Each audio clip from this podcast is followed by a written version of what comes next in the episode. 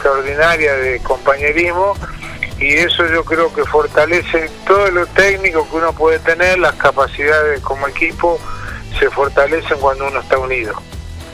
¿Qué tal Esteban Martín París te saluda? ¿Qué tal Martín? ¿Cómo te va?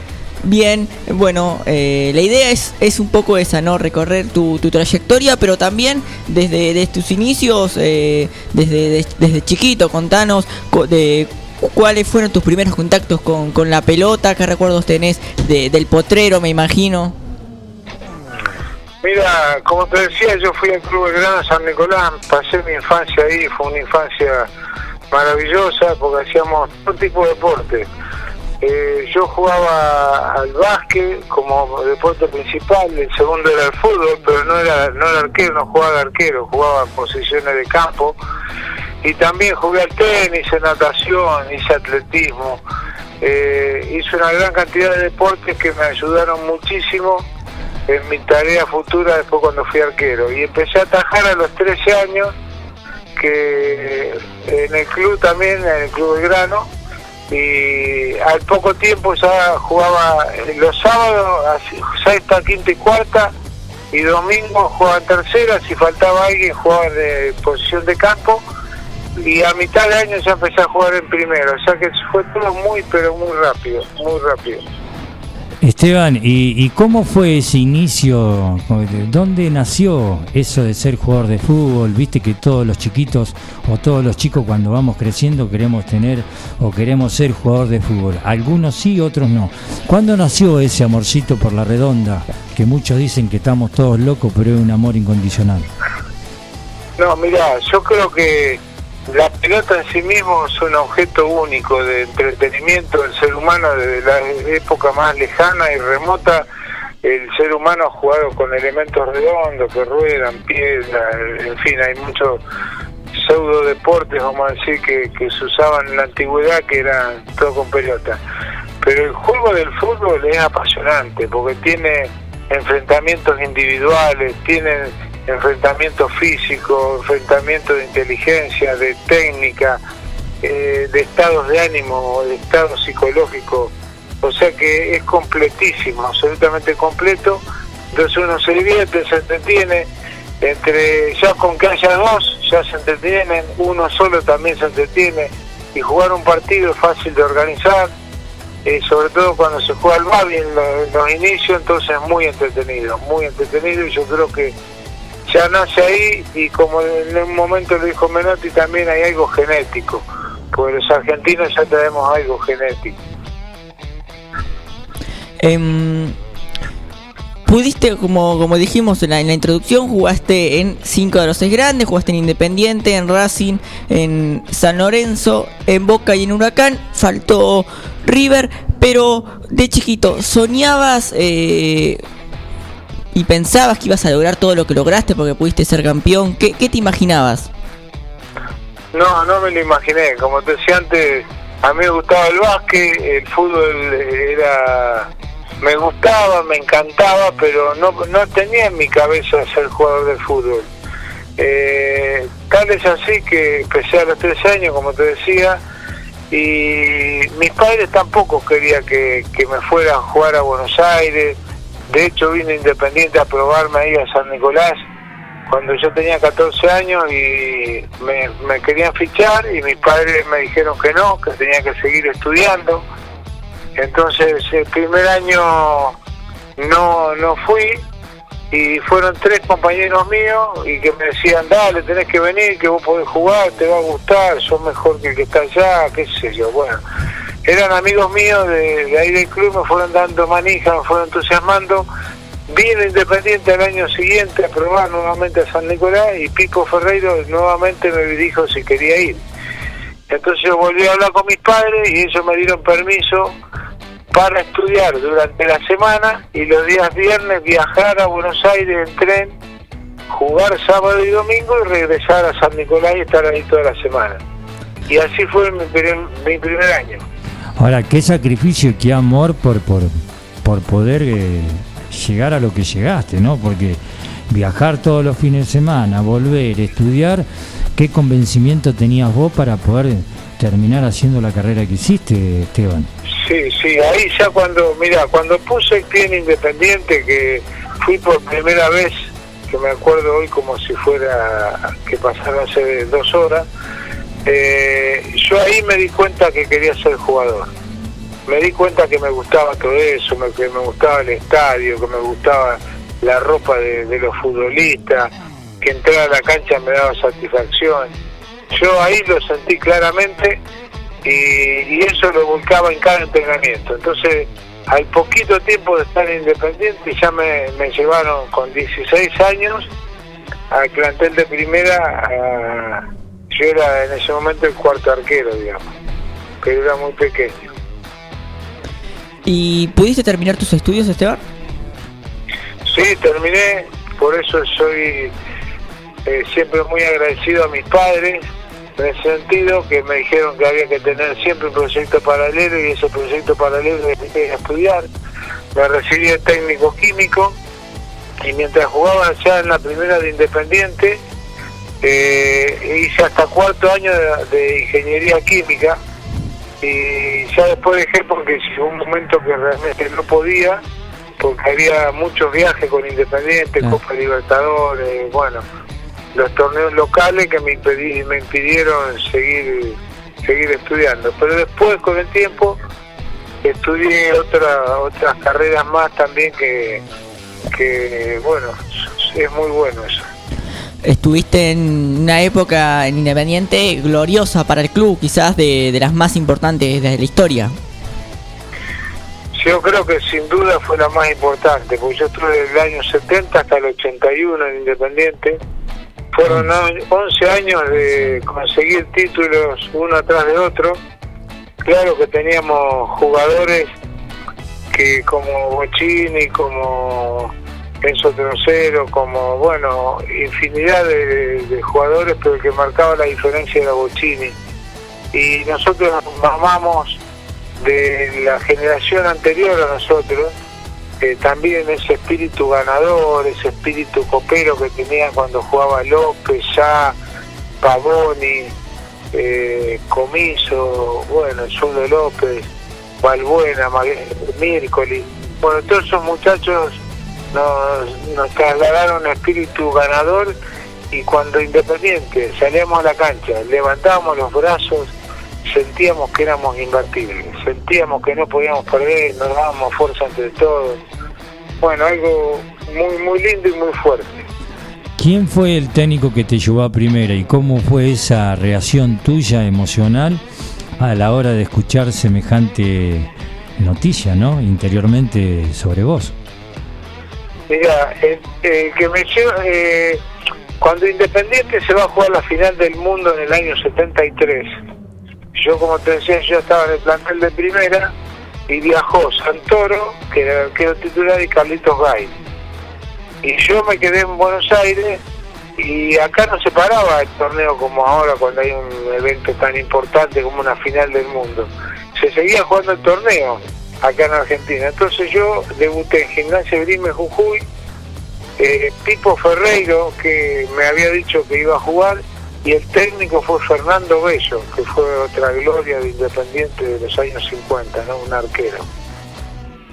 ¿Cómo era eh, justamente esa relación con, con Pepe Santoro, una gloria en el arco eh, de Independiente? Me imagino que te, que te aconsejaba mucho. Eh, ¿cómo, ¿Cómo era su relación? Mira, eh, había mucha distancia de edad. Eh, Ellos ya eran muchachos más grandes y nosotros veníamos toda una generación, Carrica, eh, Hugo Sergio Gato, Palomba, eh, bueno, después llegó Bertoni, yo. Bueno, entonces había una gran diferencia de edad y en esa época no había mucho diálogo entre había mucho respeto digamos. había mucho respeto exactamente entonces un poco lo que decían ellos era palabras era, era palabras antes nosotros no discutíamos y acatábamos y decían hacíamos lo que ellos nos venían aconsejando. Y tenían cosas muy buenas muy pero muy buenas que nos marcaron. Eso de ir a, a jugar de local o de visitante, para nosotros era lo mismo, jamás eh, se cambiaba el estilo de juego por ir de visitante. Bueno, era, era otro juego, otra época, y se, se podía hacer todo eso, ¿no? Eh, por lo que vos decís, eh, ¿cómo, ¿cómo queda marcado cuando sos chico y tenés semejantes jugadores, lo más grande que te guía, que te enseñan? Y aparte todo eso te queda marcado para toda la vida quién es el que te guió y te guió bien. Y por lo que vos estás hablando, estos esta gente grande eh, no solamente te educaron, sino te han marcado para el resto de tu vida, para el día de mañana cuando vos seas grande con los chicos. Porque eso es lo que había, una continuidad había un sentido de pertenencia en el club. La mayoría de, esa camada joven que te digo yo, este, estuvimos 8 años, 10 años, 11 años, 20 años como bochines en el club, cosa que ahora no pasa, que los jugadores se forman a otros clubes, vienen, están tres meses en un lado, se van a otro, entonces se pierde ese sentido de pertenencia. Es difícil hacer la amistad que nosotros hacíamos porque vivíamos juntos, vivíamos en una pensión éramos todo el interior y estábamos alojados en un lugar que nos daba independiente que era en la misma cancha debajo de la tribuna. Pero eso se fue perdiendo y realmente eh, yo trato de rescatarlo cada día porque eso es como jugar con un hombre más.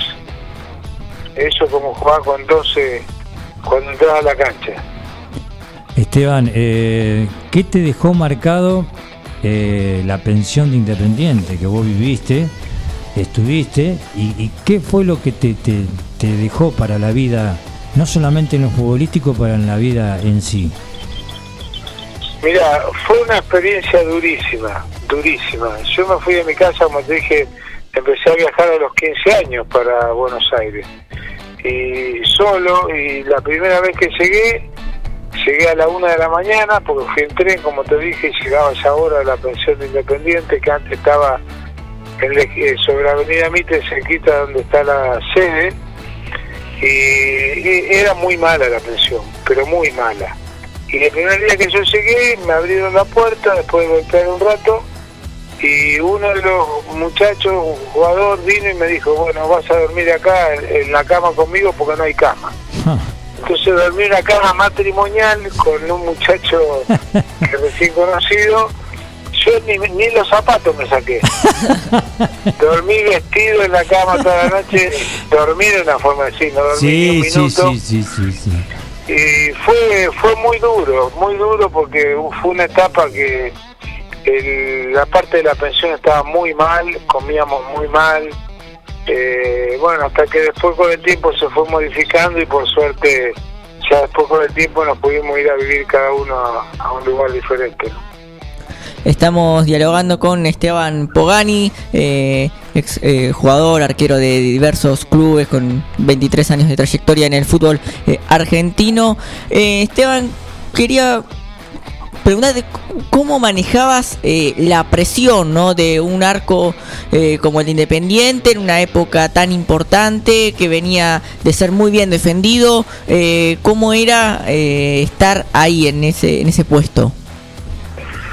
Mira, en, mucha, en muchos momentos fue difícil porque yo era muy joven, tenía cero experiencia de, juego de fútbol, no había visto fútbol, no es como ahora, en esa época no no se no, había televisión directamente, te veía un partido cada tanto, cuando empezó creo en el 69, 68 la televisión, daban algunos que otro partido, y yo te digo, no, no tenía experiencia en eso, no había visto nada, o sea que tuve que aprender solo en el campo de juego. Entonces, yo traté de analizar, porque no te decían mucho, y los entrenamientos no había entrenadores de arquero, que en eso sí también me siento un pionero, porque yo empecé a entrenar independiente y prácticamente hacía lo mismo que los jugadores de campo, casi lo mismo, corríamos a la par de ellos, y estaba muy, muy poco en el arco. Yo le decía a los preparadores físicos, a mí no me sirve de nada correr 14 kilómetros levantar unos caballitos míos y llevarlo a un médano por arriba y, no me sirve. Entonces, como en ese momento se entrenaba así, yo empecé a tomar notas de jugadas que se veían en los partidos que me pasaban y trataba después de desmenuzarla y hacerlo en entrenamiento yo solo como podía. Y de esta manera fui aprendiendo. El aprendizaje, Amadeo Carrizo decía que se aprendía cuando te hacían 500 goles. de una forma exagerada, ¿no? Pero no, no, no, sí, sí. había un poco de eso, pero yo pensé que yo tenía una gran necesidad de mejorar mi juego, mejorar mi nivel, y fui anotando todos esos ejercicios que te dije, y cuando me retiré y fui a trabajar con el Bambino Veira en Boca como ayudante de campo, empecé a entrenar con los arqueros específicos, con todas esas notas que había sacado cuando era jugador. Por eso siento que soy un pionero en eso de entrenar arqueros, ¿no? Eh, Esteban, em, ¿jugaste con Pancho Sá? ¿Con el nene Magán también jugaste? Sí, con el nene, por supuesto. Jugué, jugué en Independiente y jugué en Belgrano de Córdoba, que yo me fui y cuatro meses a préstamo y el nene Magán estaba ahí también. ¿Y con el Así Tati, y con el Tati ¿Con Vélez también? No, con Toti Baile no. Bueno. No, con Toti no. Te comento, yo tuve la suerte de jugar con Pancho Sá, un señor en Gimnasia Grima de Jujuy, señor de donde lo mire. Y después tuve la suerte de jugar con el nene Magán en el Deportivo Italiano y también otro señor que te enseñaba, ya eran grandes y yo era un mocoso, ¿no? Eh, Sí, sí, sí. Así que bueno, eh, qué lindo, ¿no? Esos recuerdos eh, de lo que vos estás hablando y estás diciendo y cómo, cómo eh, eh, eh, yo te pregunto, no nos cruzamos nunca con vos en ningún partido, en ningún lado. Y puede ser, puede ser, puede, puede ser, ¿viste? Lo que pasa que, bueno, eh, lo que pasa de que, bueno, yo no, me parece que sí, porque vos estuviste en Boca en qué época? ¿Cómo? ¿Vos estuviste en Boca en qué época? Yo estuve del 90 al 94. No, no, no, yo ya ahí en esa época ya no estaba. Eh, Esteban, escúchame, eh, de- después de, de- esa campaña bárbara que vos hiciste en, en Independiente, ¿dónde pasaste? Ahí después de Independiente me compro Huracán. Y me voy en el año 81, después de 11 años, eh, me fui a, a jugar Huracán. Un huracán que también tenía grandísimos jugadores. Uh, tenía unos jugadores espectaculares.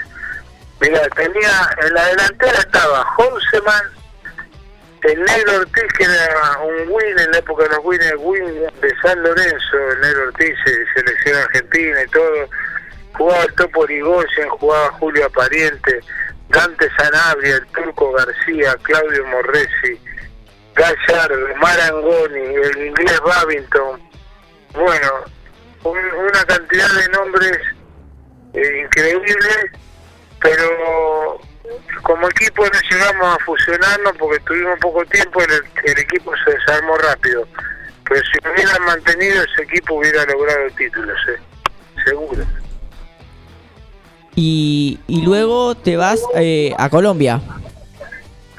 Me voy a Colombia tres años, me voy a Independiente Santa Fe de Bogotá primer año, después me voy a Unión Magdalena que es de Santa Marta. Y después me voy a Junior de Barranquilla donde también ganamos un campeonato de, de la liguilla.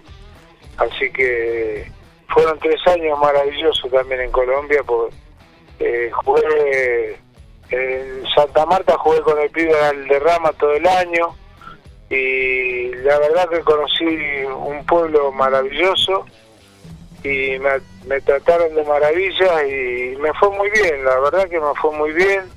Los tres años salí nominado como uno de los mejores extranjeros de- que había llegado al país y bueno, tuve muchas satisfacciones, muchísimas. Eh, describino al pibe Valderrama, que vos lo tenías en los entrenamientos, lo tenías en los partidos, lo tenías ahí mirándolo. Eh, describine no, porque nosotros lo hemos visto por televisión, pero vos que lo tuviste ahí, eh, describí lo que era ese, semejante jugador. Mira, por suerte tengo una relación bárbara con él.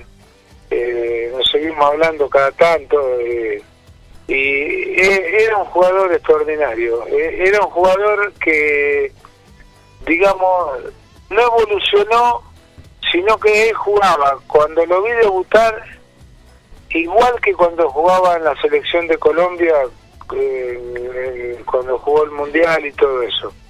E- Era un jugador eh, magnífico, que era muy lento físicamente, pero muy rápido eh, para resolver y definir jugadas. Era un poco el estilo de Riquelme, e- ese tipo de estilo, un jugador bien lento, pero con una aceleración con la pelota tremenda, te metía un pase justo, era preciso, estaba siempre desmarcado, eh, corría lo justo. Eh, Sabía no correr la cancha. energía. ¿Cómo, cómo? Sabía correr la cancha. Sí, exactamente. Estaba siempre, siempre desmarcado, un poco como era Bocini también. Bocini era un crack descomunal, estaba siempre libre. Yo cuando agarraba la pelota en Independiente, lo único que hacía era levantar la cabeza para ver dónde estaba y se la daba con la mano. Porque él estaba siempre, siempre solo, siempre solo. y Eh, el eh, pibe era igual. Eh, eh, vos jugaste con Valderrama, Bocini, eh, son jugadores eh, para mí extraterrestres que tienen ojos en la nuca. Eh, eh, tan simple hacían lo difícil porque vos los veías que era tan difícil lo que lo, lo que solucionaban que lo hacían simple y vos decís, ¿cómo hace esta gente para solucionar un problema con un solo toque o un solo desmarque? Eh, ¿A vos en algo te sorprendían? Pues, Bueno, también que vos lo tenías Sí, to- sí, todos los días en la semana, ¿no? Sí, sí. Me sorprendía. Y mira, yo tuve una fortuna enorme con el fútbol porque lo pude ver. A Bochini, que fui compañero. A Alberto Alonso, que fue rival en, River. Eh, lo- pude ver a Maradona, jugar con él, eh, dirigirlo en la época de Boca, cuando estaba en Boca con, con el Bambino, y después en la selección poder verlo a, a Messi. O sea que realmente el fútbol eh, en todo su brillo, digo yo, ¿no? Pero Bocini era un jugador que, te cuento algo, para mí revolucionó el fútbol porque le sacó un tiempo al, a la- al juego, lo aceleró en un tiempo. Porque antes la costumbre era recibir, mirar, bajar la cabeza y resolver. Claro. Bochini cuando le tiraban la pelota yo sabía, miraba antes de recibir. Claro. Entonces cuando recibía ya sabía lo que iba a hacer y ganaba un tiempo. Entonces cuando los rivales llegaban él ya no estaba más. Se había tocado la pelota y se iba. Claro, claro. Era- Qué difícil que era para los rivales, ¿no? Mirá, era dificilísimo. Yo eh, en una vez te cuento algo, por ejemplo, de Carlitos Esqueo, que jugó en Racing, Sí. en Boca, todo. Yo tuve una relación excelente con él también, con Carlitos, y que falleció hace poco, desgraciadamente. Bueno, y él me decía, yo arrancaba el martes pensando dónde le iba a pegar para poder pararlo, porque no lo podíamos parar. Entonces, cuando terminaba el partido, me iba llorando al vestuario porque no le podía ni pegar, me dice. Porque yo le quería dar una patada para calmarlo, para que no me haga pasar vergüenza. No lo podía agarrar ni para pegarle, dice. Porque claro, él, cuando llegaba a pegarle, ya Bochini se había tocado y se veía. Claro, claro, claro. Sí, era, sí. era extraordinario. Contra Maradona jugaste en, eh, imagino, año 81. Eh, mira, con Maradona jugué en contra de un partido en cancha de Atlanta y yo recién empezaba en Independiente y él estaba en Argentino Junior todavía. Y después jugamos unos partidos que se hacían todos los años, que era capital contra provincia, una selección que se hacía, y se jugaba un partido a beneficio de futbolistas agremiados.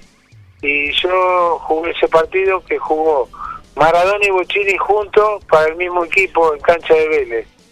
Así que fue una, una cosa extraordinaria. ¿Y te hizo, algún. ¿te hizo algún gol? Eh, no me acuerdo, creo que no. Eh. No, no, en ese que jugamos, yo jugaba en el mismo equipo Claro. que Diego. Claro. No, pero en el otro no, en el otro no, no me hizo. Estábamos eh, hablando con Esteban Pogani y eh, nos habíamos quedado en eh, su historia cuando estaba en Colombia, que le, que le fue muy bien, donde estuvo eh, tres años. ¿Y por qué eh, decidís volver a, la Argentina? ¿Se dio así? Eh, ¿Fue tuya la decisión?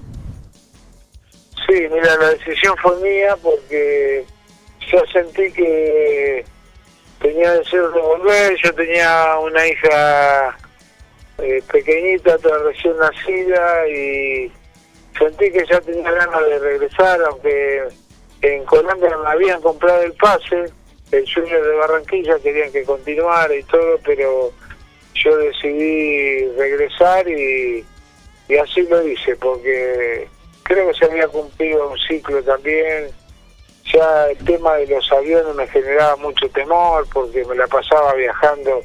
En esa época los aviones en Colombia salían todos de Bogotá, entonces yo estaba, por, por ejemplo, en Santa Marta tenía que ir a Bogotá y salía el avión y hacía Cúcuta, Bucaramanga, Medellín.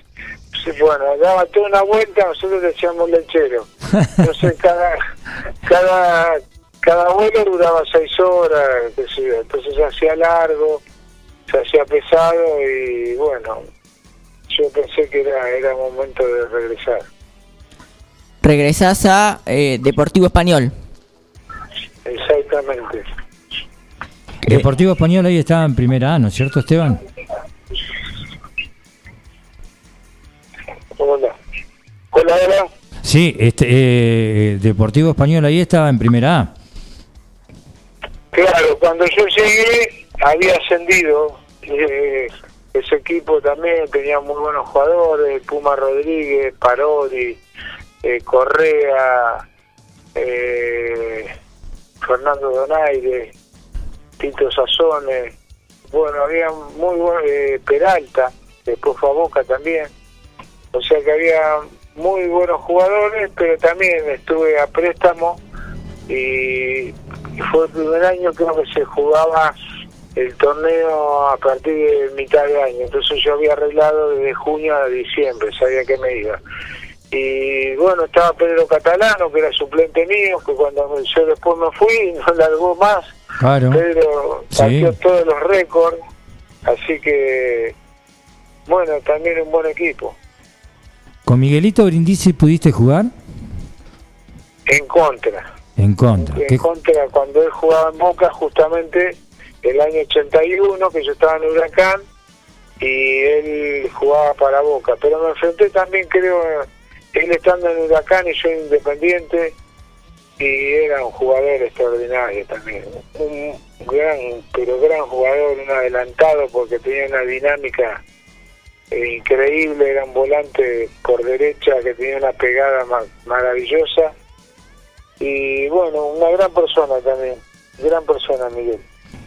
Y por esas épocas, vamos a ponerle años 85, ¿cómo era eh, tu día a día? ¿Disfrutabas ser futbolista? Eh, ¿Cuáles eran tu- tus sensaciones al terminar, antes de empezar un partido? Era feliz y todavía te digo algo, sigo siendo feliz con eso, porque disfruté cada día, me gustaba tanto entrenar como jugar. Entonces cada día que iba a la cancha iba eh, cargado de, ilusión, cargado de ganas, eh, me quedaba después de los entrenamientos una hora entrenando hasta hasta muy grande de edad, inclusive en Boca me quedaba con Batistuta, con bueno, con compañeros que tenía en ese momento y me quedaba después de que terminaba el entrenamiento y me pateaban penales y, y tiros libres y me servía para entrenar y, y lo disfrutaba no- enormemente. Y mira, te voy a contar una anécdota en Independiente, Sí. me estaba acordando. Eh, cuando estaba en Independiente yo también, como vivía ahí y todo, me quedaba mucho tiempo. Y, y una vez el interior estaba cansado de esperarme, porque yo me iba siempre último. Entonces, un día yo me había comprado una camisa y me había comprado un pantalón nuevo y fui con eso al entrenamiento. Entonces, yo estaba en la cancha, ya había pasado una hora que había terminado el entrenamiento y yo seguía pateando, no sé qué, haciendo cualquier cosa ahí en la cancha. Y el utilero me grita, Torrado se llamaba. Torrado me dice, Pogani, ¿esta es tu ropa? Sí. Y agarró así como la tenía en la mano y la tiró adentro del foso. Que Independiente tenía un foso con agua. Sí, alrededor. porque no te iba. Me tiró la ropa nueva al foso. Yo estaba desesperado, salí corriendo a buscarla y con el sac, para, para sacarla con el saca pelota. Había un, fierro grande, un sí, largo para sacar la pelota y quería sacar la ropa, pero no pude.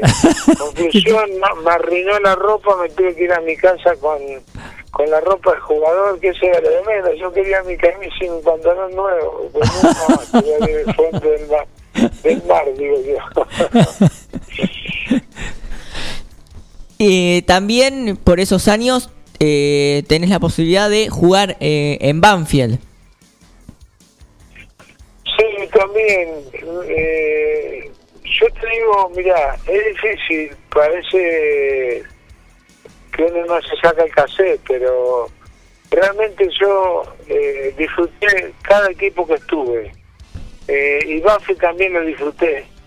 Eh, estuve con jugadores también increíbles como el Pampa Orte, el Pampa eh, Horacio García, eh, Tati Rafaeli que venía de River, Guillermo Trama, Luisito Andreucci.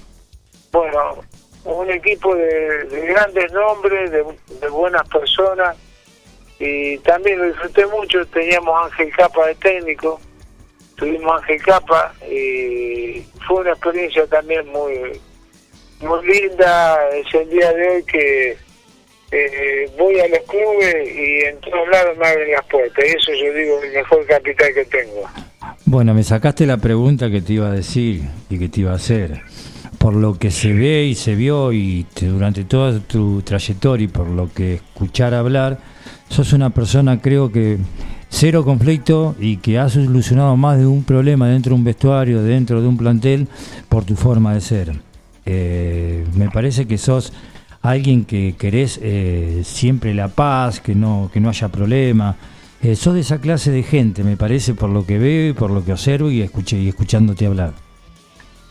Sí, realmente lo, siento así, siento que, que los conflictos no suman.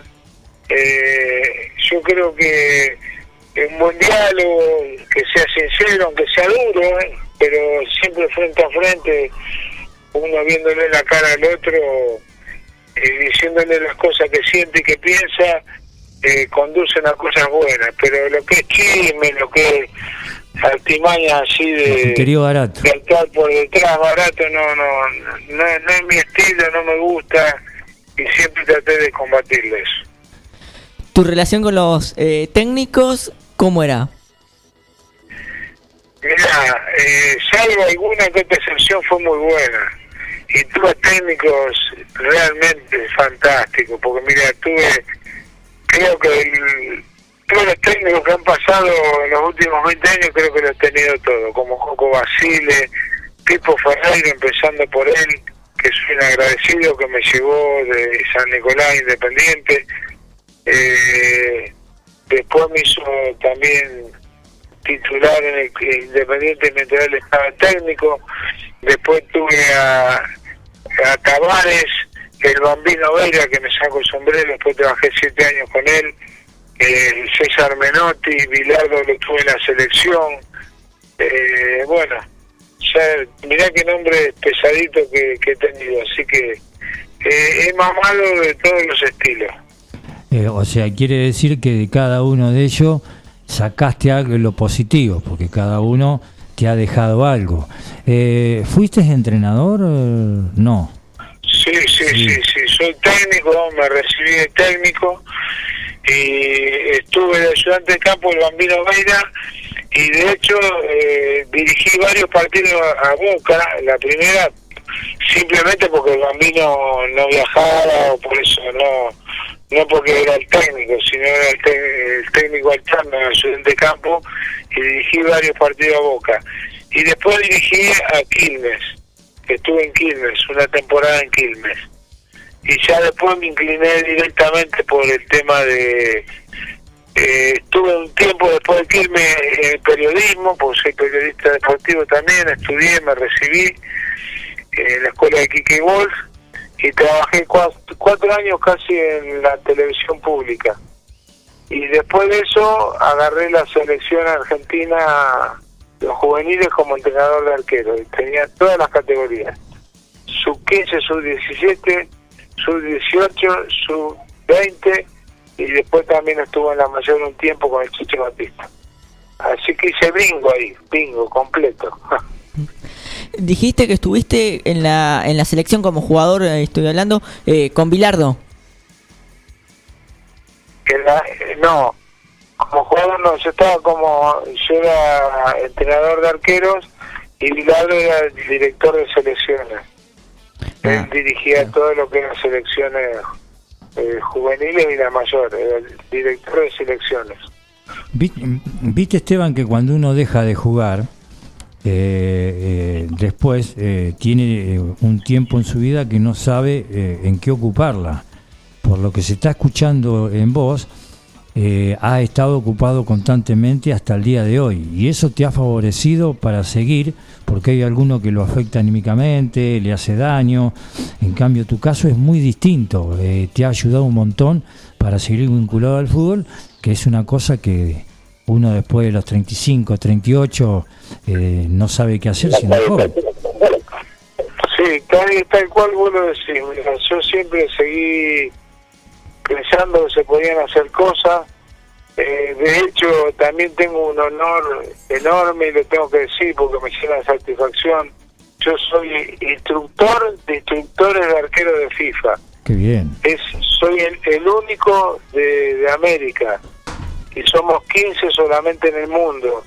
Entonces yo voy a, países a perfeccionar, a brindarle curso a todos los entrenadores de arqueros de ese país. Por ejemplo, supone que voy a Uruguay, eh, vienen todos los entrenadores de arqueros de la primera división, o sea, Peñarol, Nacional, bueno, todo el equipo de Uruguay. Vienen los entrena- entrenadores de arqueros de la selección mayor, entrenadores de arqueros de los juveniles y ahora últimamente están viniendo las chicas entrenadoras de, de arqueras femeninas, digamos. Así que eso es algo que ya hago hace más de 10 años, es netamente docente, por eso te digo, yo creo que tengo un gran espíritu docente que me inculcaron mis padres y eso me ha servido siempre para estar en- armando nuevos proyectos. Mira, hoy empezó las vacaciones en Lanús, que es donde trabajo actualmente.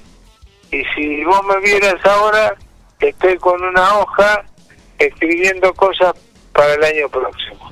Y podría estar disfrutando por ahí, pero me gusta y me entretiene y trato de hacer cosas nuevas y generar ejercicios nuevos, por eso voy a dar clínicas por el país. Y bueno, me, llena de satisfacción eso. Estamos dialogando con Esteban Pogani en una linda charla hablando de su trayectoria, de su actualidad, vamos, venimos. eh, como, como futbolista no- nos habíamos quedado en Deportivo Español, también jugaste eh, en otro de los grandes que es eh, Racing. Eh, ¿cómo, ¿Cómo fue ese paso por la academia? El Racing fue un paso durísimo, durísimo, durísimo. Fue una prueba de- tremenda a mi espíritu y me sirvió para mejorar y, y todo porque imagínate después de haber jugado 11 años de Independiente ir a jugar a Racing. Entonces Ah. el primer partido jugábamos en cancha de Racing, cuando apareció mi cabecita en, la, en el túnel, empezó toda la cancha, Pogani, no. ta, ta, ta, No. toda la cancha y No. así estuvieron los 19 partidos del torneo. Claro. Pero a mí eso me dio fuerza. te fortalecía. eh, me fortalecía. Entonces yo decía, uy, me putean todo, bueno, pero ahora hoy la voy a romper y me van a tener que aplaudir. Ah, qué lindo desafío. Entonces era un desafío constante, pero bueno, evidentemente eh, no era querido por esa razón, simplemente por haber jugado en Independiente, pero es una hinchada que también respeto, una hinchada seguidora que le, le, le da otro- le da un- un- una historia al fútbol argentino como, como la que tiene Racing, entonces realmente lo respeto. Y la cancha de Racing me encanta para jugar, me encanta, me encantaba, digamos, jugar en la cancha de Racing de local, de visitante, que para mí era lo mismo, como te dije cuando jugaba en Independiente, lo mamé a eso, y jugar de local o visitante era lo mismo, pero una cancha que me agradaba, era, era, era linda, jugaba, qué sé yo, jugaba con suelto ahí, que vamos a decirlo así. Pues sabe Esteban, de que uno cuando la mira por televisión, yo tuve la suerte también de jugar en contra de Racing cuando se fue a la B, que estaba en italiano, y vos sabés que la, eh, la, hinchada de Racing es eh, espectacular, es una cosa más de donde vos sos, eh, como es donde está el, arco local, que atrás está la... Es, impresionante, es como canta, como bailan, y, ese, y ese cilindro cuando se llena, no sé, pero creo que debe estar ahí nomás con la cancha boca. ¿eh? Mira, yo lo que recuerdo en el año 74, 74, jugamos un partido en la cancha de Racing y yo creí, me asusté porque la, la, la bandeja de arriba tiene una oscilación tremenda, estaba llena que explotaba la cancha, explotaba y yo veía desde mi arco que la, la tribuna subía y bajaba, subía y bajaba, digo, esto se cae todo a pedazos y pues bueno, evidentemente está preparado para eso, ¿no? Pero era impresionante, impresionante. ¿Y tus actuaciones cómo fueron? Mis actuaciones, los mira, si revisan las estadísticas, los siete primeros partidos en Racing fui figura. Bien. Y, los periodistas me preguntaban, ¿pero por qué te insulta la gente? Y yo le decía, porque soy, yo vengo de Independiente, entonces más rabia le daba, entonces la gente no me puteaba. Pero tuve buenas actuaciones. Después también eh, te vas a otro grande, a San Lorenzo. ¿Por qué eh, la, la, decisión de, de, o el desafío de, de jugar en, esos equipos? Te imagino que, que te gustaba, que, que era, que era eh, motivacional para vos. Sí, totalmente. Mira, eh, yo lo viví de chico, que no te lo conté, pero ¿sabes cómo fue mi primer partido? Cuando a mí me ficha independiente, y ahí retrocedo unos cuantos años de nuevo, eh, el primer partido que yo juego en Independiente eh, me dice, yo fuimos Independiente un día martes, que había venido a Buenos Aires a hacer toda la parte médica y todo eso, la revisación y yo me vuelvo a San Nicolás y tenía que volver a ir el viernes de nuevo para jugar el sábado y domingo como habíamos quedado. Pero me llaman por teléfono y me dicen, no, no, no vayas a Buenos Aires a jugar en inferiores porque vas a viajar a Rosario, que juegan contra Ñuno un partido y vos vas a viajar con la, la tercera cuando había tercera, reserva y primera. Claro, claro. Y siempre, siempre paraban en San Nicolás, porque había una peña, entonces paraban ahí y después seguían. Entonces yo llego, imagínate la situación, yo no sabía ni lo que era el fútbol, realmente no lo sabía. Nunca había entrado en una cancha de fútbol profesional. Y llego y me hace subir a ese micro, bueno, voy con todos los jugadores. Amanece el arquero que iba a jugar el titular con fiebre, no puede jugar, ¿qué pasa? Pogani a la cancha. Imagínate lo que era, entré a la cancha de Ñul, la, la, la, mandíbula me temblaba como los dibujitos animados, ¿viste? Qué lindo ta, ta, ta, ¿viste? Ese me temblaba la pierna, no, era unos nervios. Si, me preguntás qué pasó en ese partido, no sé. Sé que ganamos una serie porque no me habrán pateado ni una vez al arco porque yo no sabía ni dónde estaba. Pero fue una prueba de, no sé, me marcó para siempre. Nunca más, pero nunca más tuve eh, nervios en una cancha. Me producía una gran desatención cuando iba a canchas que había poco público. Me costaba jugar con, con poco público. Me desconcentraba, empezaba a mirar para, para afuera, yo quería aliento, que me putearan también, era un clásico que el equipo rival, la, la hinchada puteara al arquero cuando se iba para el arco, me encantaba, me encantaba, me, cuando ellos me puteaban los rivales yo iba dándome manija y automotivándome. Esteban, eh, vos sé que dijiste algo que verdaderamente eh, hay jugadores que le pasa eso. Cuando el estadio está lleno, eh, eh, es una cosa, cuando el estadio está vacío, el jugador es como que le falta algo. Hay jugadores que le encanta jugar con el estadio lleno y los clásicos, y hay jugadores que cuando menos gente hay, mejor es. Eh, vos sos de esa clase de, jugadores que cuando el estadio estaba lleno es donde mejor rendía, donde mejor te sentías, por lo que decís. Sí, sí, sí, totalmente. Pero totalmente, te lo digo, había muchos partidos donde había poco público me costaba pero muchísimo, muchísimo meterme en el partido, concentrarme, no, no perder la, línea de juego. Eh, bueno, eh, me costaba un montón, un montón. Y en cambio los equipos grandes disfrutaba. Cuando iba a cualquiera de esas canchas como rival o cuando me tocó defenderlo, ¿no?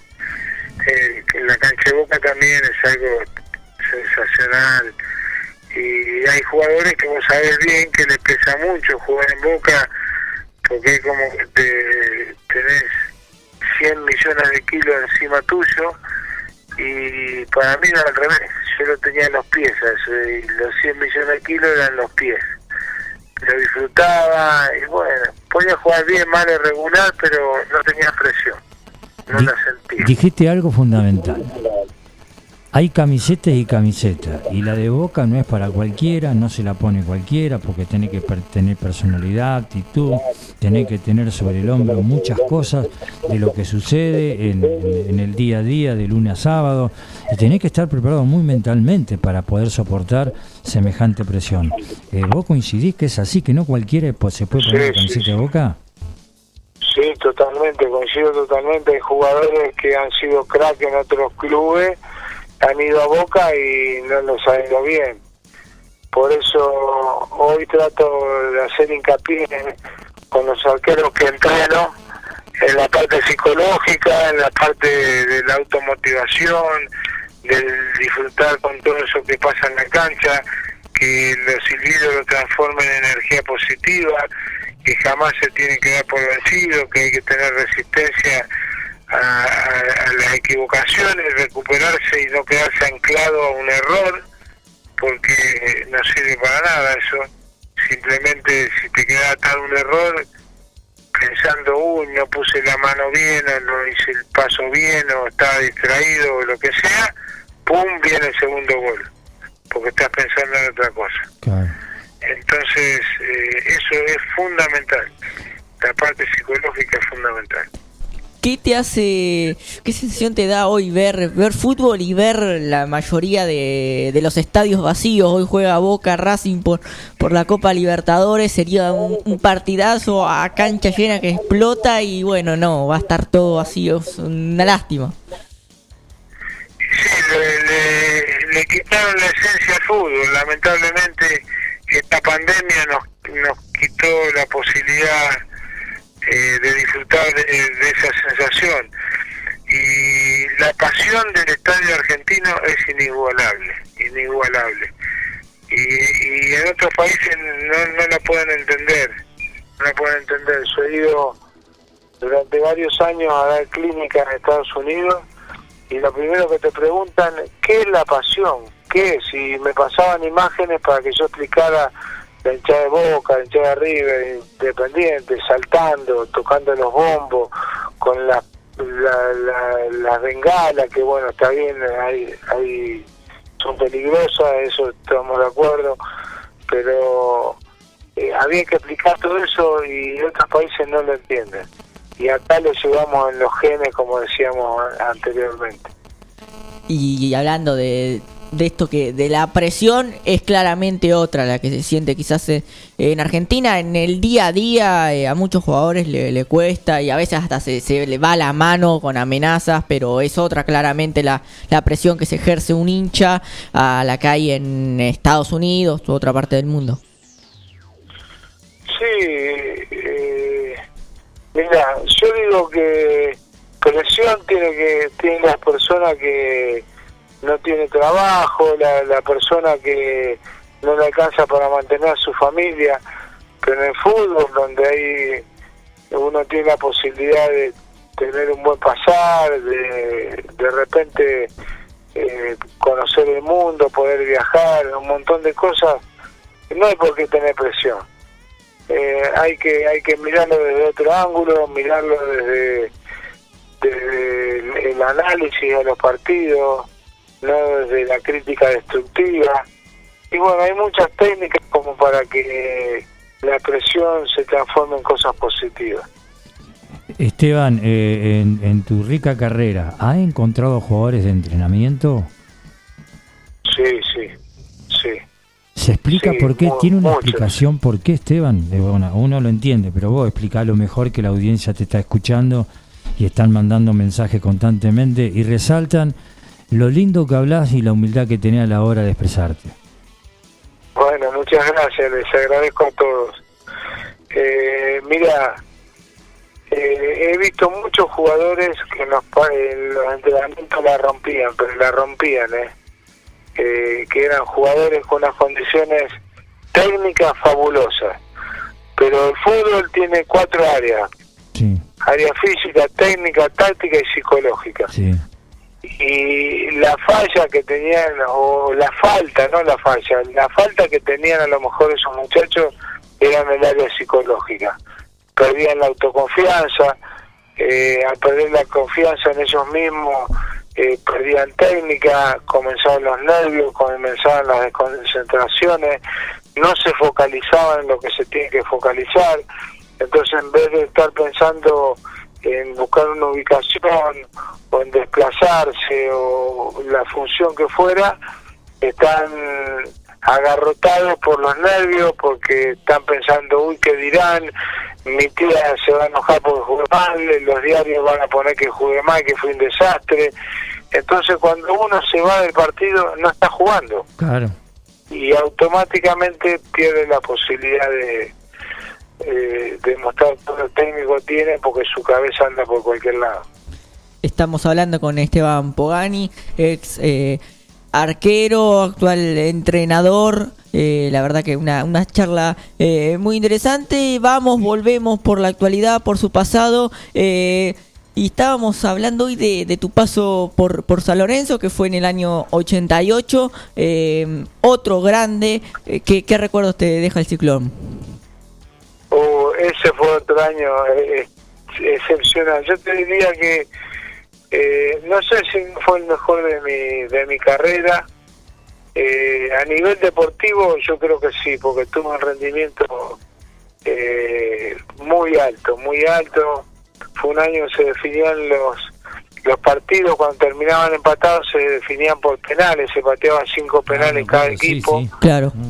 Y bueno y, y ahí también me pasó algo bárbaro porque viste que yo te decía que yo trataba de, de ser un poco autodidacta y aprender en los partidos analizar qué pasaba y cuando yo vi y leí el reglamento que se iba a definir por penales le dije al bambino Veira que en ese momento era el técnico eh, que yo quería practicar penales todos los días y a él le encantó la idea, le encantó. Entonces, todos los días me hacía patear 120 penales. Todos los días. Todos los días eh, practicábamos eso. ¿Sabes cómo terminó? Hubo ocho definiciones por penales, ganamos las ocho, de 33 penales que me patearon, atajé 19 y sumamos todos los puntos y salimos campeones de la liguilla con esos puntos. O sea que el penal yo considero que no es cuestión de suerte. El penal es una jugada que hay que entrenarla como cualquier otra, como un desplazamiento, como un, rechazo de puños, una prolongación, un desvío. Es una jugada más que hay que entrenar. Pero bueno, otros tienen otra teoría, ¿no? Te pregunto, Esteban, eh, dijiste algo que es importantísimo. ¿Vos estudiabas el ejecutor? Porque viste que muchos dicen, no, ti- tiene que ver como patea, es suerte. No, no, por lo que vos estás comentando, me parece que al tener tanta práctica, se dice que como se entrena, se juega, ¿no es cierto? Bueno, el resultado está. ¿Para vos es, eh, eh, al- lo estudiaba a los, a los pateadores? Mira, en esa época no había tanto video y todo eso, pero el que pateaba penales que de algún equipo y siempre había uno que era el que pateaba primero, que era el que mejor pateaba generalmente, eh, generalmente lo tenía visto, pero yo logré ver cosas, leer los mensajes que te da el cuerpo de que va a patear. Hay un montón de, cosas que te brinda que vos la podés aprovechar. La primera hay que pensar que el delantero ve al arquero gigante y el arco muy chiquitito. Yo le preguntaba al compañero mío cómo, cómo veía el arco y él decía, lo veo así chiquitito, de un centímetro y el arquero un gigante. Porque toda la responsabilidad es para el que patea. Si el arquero está con penal es héroe. Y si vos estás un penal sos villano. Entonces no... está toda la responsabilidad por el lado del que va a patear. Entonces se había logrado ver eh, si toma carrera larga, si toma carrera corta, cómo se el arranque, cómo es el pie de apoyo. Y yo trataba de esperar e ir hacia el lado que iba la pelota. Y como era bastante rápido, eh, cuando acertaba el lugar donde iba, eh, tenía muchas, pero muchas posibilidades de atajarla. Y así fue como atajé la mayoría de los penales. ¿Y por qué no te quedas en San Lorenzo? Bueno, ahí fue una un malentendido, vamos a decirlo así, eh, con mi representante que era Osvaldo Rivero. Y Osvaldo Rivero, eh, yo tuve, ya tuve un año muy bueno en ese equipo, los camboyanos, que fue realmente un equipo increíble. De garra, de buenos compañeros y de una técnica y jugadores como Pipo Borosí eh, Beto Acosta, ah. Víctor Ferreira, Sibiski, Tedini, eh, Blas Junta, bueno, un equipo sensacional. Y bueno, y Osvaldo Rivero discutió, se peleó con el presidente que en ese momento era Fernando Miele y, un día me llamó y me dijo, venite para acá que estoy en la cancha de Boca, Boca te compró el pase. ¿Cómo? Yo no entendía nada. No, le digo, yo yo quiero seguir en San Lorenzo, yo iba a seguir, tuve un año, me sentía muy bien, bueno, no, me peleé con Miel y no puedo volver. Pero la conclusión fue esa mi salida de San Lorenzo y, y así arriba a Boca. Y en Boca estás eh, cuatro o cinco años, ¿te consolidas? Sí, porque Boca me compra en ese momento porque yo había salido el mejor arquero de, Argentina en ese torneo y bueno, Boca en ese momento estaba el Montoya que no estaba atravesando un buen momento y además estaba por irse a nuevamente a Colombia, que el pase de él pertenecía a Colombia y finalmente no se fue, empezó a jugar, retomó un buen nivel y realmente jugué muy poco en Boca, pero mi relación con la gente de Boca es alucinante, increíble. Yo jugaba en tercera, eh, después salía del banco de primera y generalmente salía 20 minutos antes de que terminara el partido de, reserva para ir a cambiarme para la primera. Era una ovación, una, un reconocimiento increíble. Y los partidos que jugué en primera me fue realmente bien y es el día de hoy, bueno, que me siento un privilegiado porque me reconocen, me apoyan cuando voy a la cancha. Bueno, estoy ahí en el museo, así que lindo. La verdad que me siento feliz con todo eso. Esteban, ¿vos te diste cuenta o analizaste de que de seis equipos grandes jugaste en cinco? Y eso no es casualidad, eso no es por por ser buena gente, ni por ser buena persona, ni por tener... O hablar bien, jugaste porque eras un arquero dentro del fútbol argentino que tenía y que te querían todos, y eso no es casualidad. No, no, realmente es una verdad esa que decís vos. Yo generalmente no, no hablo de mí mismo, pero tal como decís vos, una realidad. Yo me di cuenta mucho tiempo después. Y te cuento algo, estuve a punto de ir a River. Ah, bueno, esa contala, ¿eh? Porque a mí, yo jugaba en Huracán en el año 81 y Alfredo Di Stefano era muy amigo de Chirola Yazalde, que jugaba conmigo en Huracán en ese momento, fue el último año de Chirola. Y Di Stefano le dijo que me quería llevar a River. Entonces me citó un día y fuimos a comer a un restaurante que se llama La Raya, un restaurante tradicional, y estuve comiendo con Alfredo y Stefano, con Chirola, y él me dijo que me quería llevar a River. Y Huracán no me quiso vender, porque tenía un conflicto con River económico, él, no sé, hay una cuestión de dinero que debía de pase, bueno, esas cosas que enredadas que tienen los clubes a veces, y el Huracán no me quiso vender. Si no, yo hubiera ido a River y yo sabía que si iba a River me arribaba mucho a la selección argentina, pero no se dio. Después de, de Boca te vas a, Ferro, pero con, con ya tenías eh, más, 40 eh, años, puede ser, ahí. Sí, sí. Claro. Sí, tenía, tenía 40 años, pero la verdad que físicamente estaba bien, no había tenido nunca lesiones graves. Eh, digamos, tuve un par de lesiones, por ejemplo, conmoción cerebral, un par de golpes en la cabeza, ruptura de, nariz, pero no me había roto los ligamentos cosas que me afectaran mi motricidad o eh, estaba bien, estaba entero. Yo siempre dije que yo era, me sentía el atleta del equipo, porque como te decía antes me gustaba entrenar, me quedaba mucho tiempo y eh, estaba bien físicamente. Así que pude jugar ese año en Ferro y el último año en Atlético Tucumán. Esteban, eh, viste que antes, después de los 30, se decía que uno no era viejo, que ya no estaba para jugar, hoy con 40 años se habla de otra manera, 38, 39, que bien que está, mirá, ves como que lo alaban. Eh, en esa época, ¿cómo superaste todo eso que decían, y ya es grande, ya está de vuelta? Eh, en la época que vos jugabas, o sea, que jugábamos nosotros, ¿no? En esa época se decía eso. ¿Cómo ibas superando ese comentario que prácticamente terminaste casi a los cuarenta y pico años de jugar.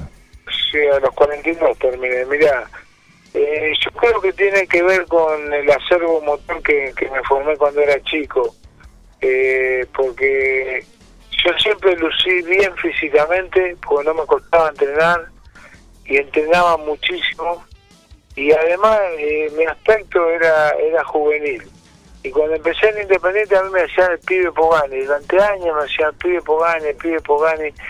Entonces yo creo que es como que se fue formando una imagen de que yo era joven, una cosa así. Y realmente terminé a los 42 años porque yo tenía la decisión tomada. Pero cuando me retiré a los 42 tenía seis equipos que me querían llevar. Seis equipos a los 42 años. Así que eh, estuve, estuve bien físicamente, realmente. Estamos charlando con Esteban Pogani. Recorrimos un poco su historia, hablamos de Independiente, hablamos de Boca, hablamos de, de Racing, de San Lorenzo, en todos los clubes que pasó. Y quiero sacarte un poco de, tu trayectoria para llevarte a hablar de, tu puesto, a mi forma de, entender y de ver el fútbol. Eh, desde el 70 hasta acá, el, arquero es uno de los puestos que más evolucionó, que más se tuvo que, adaptar. Eh, ¿Lo ves así? ¿Cómo, ¿Cómo es tu análisis sobre la posición de, del arquero? Sí, totalmente. Yo creo que es el puesto que más ha modificado y eso tiene que ver con el cambio de regla del pase atrás, que no puede tomarla con la mano. Y fíjate que eso se reglamentó en el 92 después del Mundial de Italia, y hoy el 70% del juego con los arqueros es con los pies y el 30% con las manos.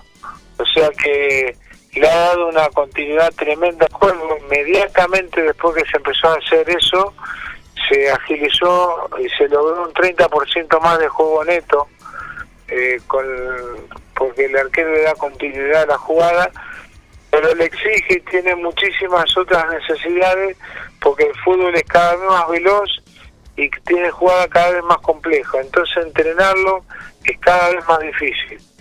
Por eso yo trato de brindarle todas las herramientas posibles como para que pueda resolver los problemas que se le presenta hoy por la velocidad que tiene mucho que ver con la pelota y los campos de juego, pero mucho con la pelota que aumentó la velocidad tres veces tres veces en los últimos 15 años aproximadamente. Y la velocidad de reacción del ser humano sigue siendo la misma, o ha habido mínima mejora, centésima de segundo. Pero la pelota eh, es rapidísima porque está fabricada con materiales que no absorben la impureza, como el agua, el barro, y, y eso obliga a que el arquero tenga que compensar esa velocidad con ubicación y con una muy buena lectura de juego y muy buenos perfiles. Esas son las cuestiones fundamentales que hay que tratar. Si me tenés que nombrar, eh, vamos a hacer un top 3 de, de arqueros eh, del mundo. Eh, ¿Cuáles cuál me nombras y por qué? El primero Neuer, Ter Stegen y Andrada. Ah, A Andrada le pongo sin ninguna duda entre los tres arqueros mejores del mundo. A Esteban lo conozco mucho, lo tuve en las selecciones juveniles. Eh, es un arquero que está marcando el futuro, él ya no ataja más en el arco, claro. ataja en todo el área grande y la zona de acción de él es mucho más que el área grande. Eh, es un arquero fantástico y que está entre las mejores del mundo. Y acá, mira, hay una gran camada que, se está formando que se- y tuvo que ver eso con la aparición de los entrenadores de arqueros que mejoraron mucho el nivel de los arqueros. Actualmente estás trabajando en las divisiones eh, inferiores eh, de Lanús. Contanos cuál, eh, cu- cómo te manejas, qué, cuál es tu rol, eh, qué, qué, qué te gusta hacer y qué te gusta enseñar. Mira, soy el coordinador de, de Lanús desde la reserva hasta las infantiles. Todo el departamento de arqueros. Estoy más que feliz porque hemos logrado cosas históricas. Eh, Hoy justamente hace un rato me llamó el presidente del club para felicitarme. Y bueno, realmente estoy mu- muy feliz porque, mira, tenemos ar- arqueros en la selección argentina, en la sub-15, en la sub-17, en la sub-20 acaban de llamar ahora el sábado anterior a Tommy Cantero, que es otro de los arqueros, Lautaro Morales, que debutó ahora y está jugando en primera división, está haciendo bien. Y además en el plantel de primera hay tres arqueros juveniles, que, eh, todos que venían trabajando conmigo. Eh, o sea que eh, hemos logrado sacar cuatro divisiones campeonas con los arqueros menos vencidos del torneo. Y realmente más no se puede pedir, así que estoy realmente muy contento y la tarea es larguísima, es larga, la formación de arquero es larga y compleja. Hoy, como te decía antes, si vos estás mal perfilado, tenés mucha posibilidad que esa pelota que te llegue al arco sea gol. Si no estás bien ubicado, te pasa lo mismo. Si no te desplazás bien, quedás lejos o cerca o fuera de la jugada. Y así como eso, infinidad de cosas, infinidad, infinidad de cosas. Y yo trato de brindarte en las cuatro áreas que te nombré antes eh, la máxima cantidad de herramientas como para que después puedan resolver en el campo de juego. Esteban, eh, analizando y escuchándote todo lo que hablas y lo que... Eh, ¿Te analizaste en algún momento con la almohada o solo y te pusiste a pensar todo lo que lograste no solamente en lo humano, porque también tiene que valer mucho el ser humano, sino también lo que has logrado, no solamente como jugador, sino una vez que terminó tu carrera? Vos sabés que, mira, muchas veces me preguntan lo mismo y te digo francamente, me doy cuenta ahora de, lo que pasó. Antes para mí era como una normalidad, ahora esta palabra está de moda, eh, era como una normalidad jugar en Independiente, una normalidad jugar en Boca, una normalidad jugar en San Lorenzo.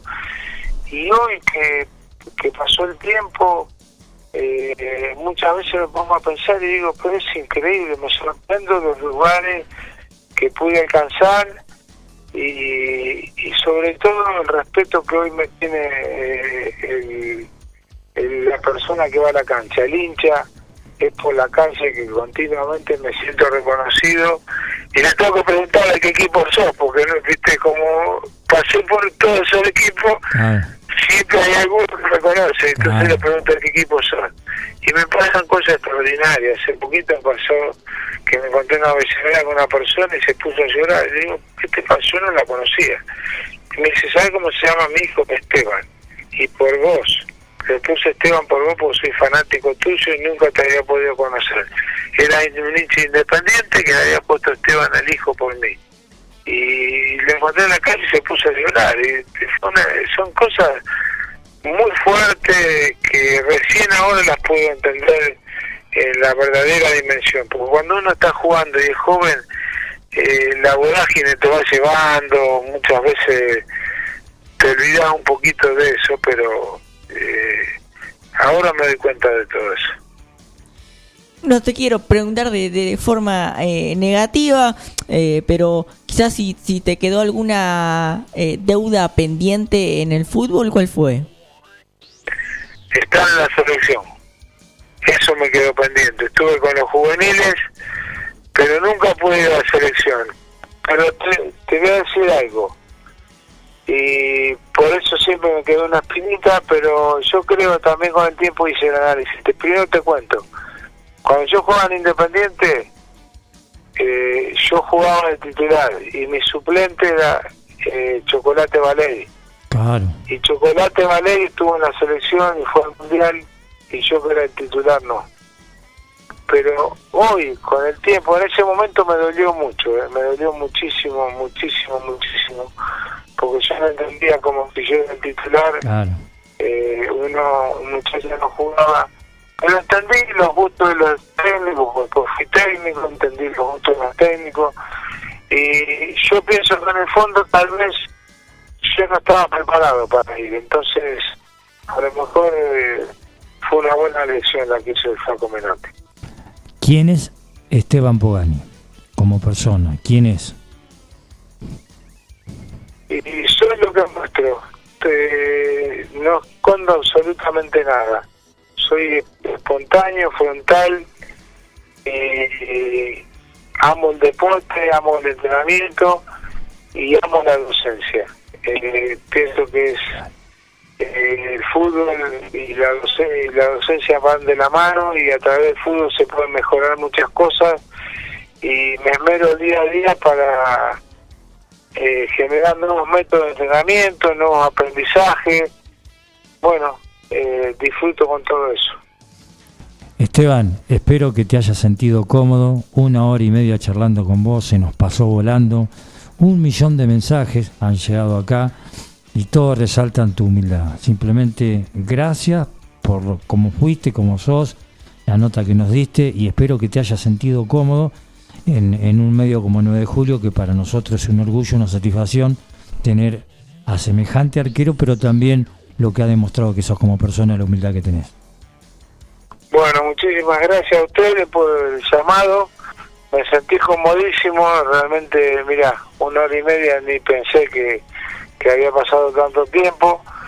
Eh, no es frecuente hacer una nota así, pero como te dije al principio, las disfruto, la pasa bien y ojalá le haya servido a algún chico que, que está empezando en el fútbol, que está pensando en ser jugador y que sepa que es una carrera difícil, eh, con montones de contratiempos, con montones de sinsabores, pero cuando uno logra poner el pie en una primera división es una satisfacción única. Así que el que piensa ser jugador de fútbol, métale, vayan atrás de una ilusión y ojalá puedan ser jugadores de primera. Y a ustedes muchas gracias por la invitación. Mañana te estaremos mandando la nota, Esteban. Un millón de gracias. Eh, y ha sido riquísima esta nota. Un abrazo. Un abrazo, hasta pronto. Abrazo grande. Pasó entonces en atardecer. Atardecer deportivo. Pasó entonces ahí Esteban Pogani. Bueno, eh, una linda charla. Eh, estuvo en muchísimos clubes, muchísima experiencia, eh, la verdad que, estuvo muy linda. Se viene Boca, se viene Racing por los cuartos de final de la Copa Libertadores, partido de vuelta en la academia. En la ida la academia se impuso 1 a 0. Vamos a repasar brevemente las formaciones para ya ir cerrando. Andrada será el arquero para Boca. Jara, López, Izquierdos y Fabra los cuatro defensores. Salvio, Campuzano, Diego González, Sebastián Villa, los mediocampistas, Carlos Tevez como capitán y Franco Soldano serán los 11 de Miguel Ángel Russo por el lado de la visita, por el lado de Racing serán estos 11. Gabriel Arias, el arquero, Leonardo Sigali, Neri Domínguez, Alexis Soto y eh, Fabricio Domínguez como defensores. Leonel Miranda, Matías Rojas y Eugenio Mena como los mediocampistas, Melgarejo, Lisandro López como capitán y Héctor Fertoli, los 11 que designó Sebastián Becasese para intentar pasar a semifinales de la Copa Libertadores. Esto ha sido Atardecer Deportivo. Hoy estuvimos dialogando con Esteban Pogani, un verdadero placer. Será hasta el próximo miércoles. Atardecer Deportivo.